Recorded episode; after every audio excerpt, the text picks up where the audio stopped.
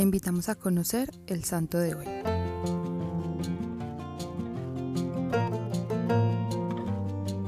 Hoy celebramos la fiesta de San Alberto Mielowski.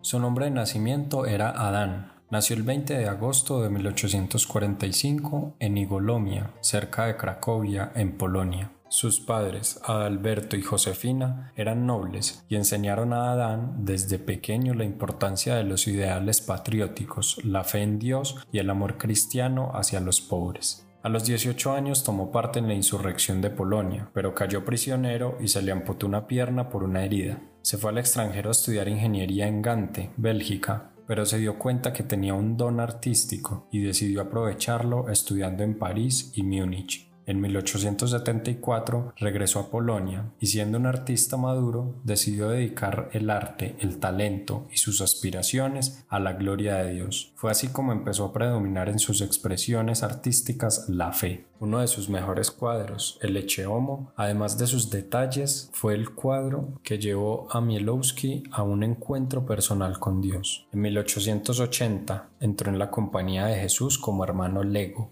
pero a los seis meses debió retirarse del noviciado por problemas de salud y por una crisis espiritual. Después de superada la crisis comenzó una vida nueva, de entrega total a Dios. En los dormitorios públicos de Cracovia pasaban la noche los desheredados y los que no tenían techo.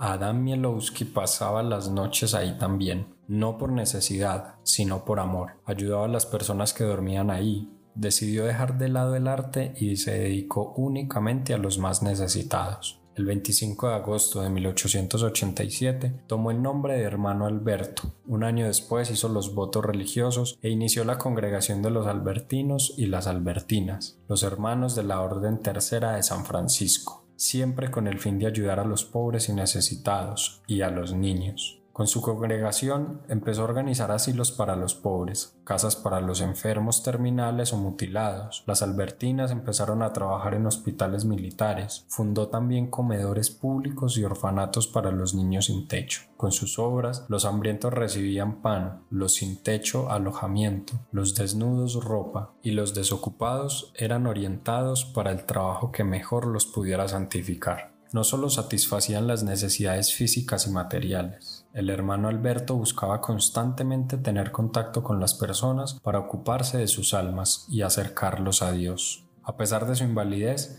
se propuso fundar asilos, comedores y casas en otras ciudades. Hacía largos recorridos fundando y visitando las casas existentes. En total, dejó tras su fallecimiento, en la víspera de Navidad de 1916, 21 casas en las que trabajaban 40 hermanos y 120 religiosos. El Papa Juan Pablo II debe en gran parte su vocación al hermano Alberto Mielowski, pues mientras era un joven interesado por el teatro y el arte, conoció la historia de este gran santo, de quien tomó el ejemplo de servir a Dios también con el arte. De hecho, le dedicó una obra dramática llamada El hermano de nuestro Dios. No solo eso, el Papa Juan Pablo II beatificó y canonizó al hermano Alberto en 1983 y 1989 respectivamente. Hoy, a ejemplo de San Alberto, te invito a que des algo a los demás. Puede ser ropa o comida a quien lo necesite, sin dejar de lado orar por ellos.